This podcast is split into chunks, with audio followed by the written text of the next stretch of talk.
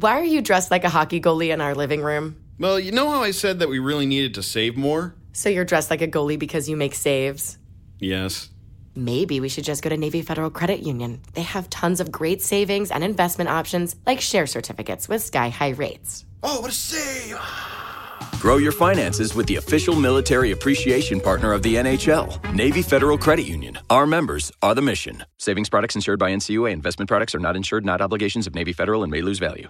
Bueno, la presidenta de la Suprema Corte de Justicia, Norma Piña, participó en el Congreso Nacional de la Barra Mexicana, Colegio de Abogados, y desde la tribuna mandó este mensaje que parece dirigido al ex presidente de la Corte, Arturo Saldívar.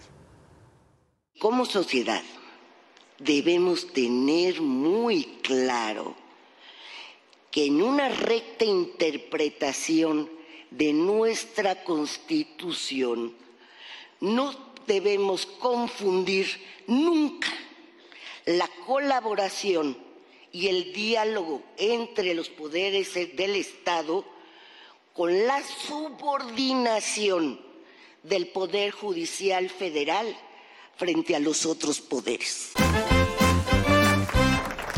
Welcome back. All right, Jimmy, our Army veteran for $400. Are you ready to answer the next question? Actually, I'm good. Huh?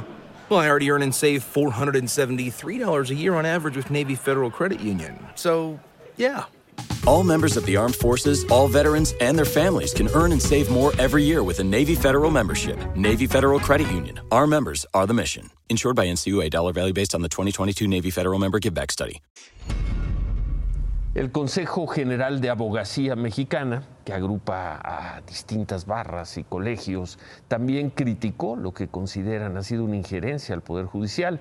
Expresaron que lo dicho por el presidente López Obrador, quien dijo que cuando Arturo Saldívar era presidente de la Corte les facilitaba intervenir en algunos casos judiciales, es el reconocimiento, dicen ellos, de una conducta de intromisión inadecuada. Y por eso le piden tanto al presidente López Obrador como al ministro Saldívar que respeten la Constitución. Además, piden investigar si Arturo Saldívar o sus subordinados cometieron alguna ilegalidad al, dicen, interferir indebidamente en el proceder de algún juez o magistrado.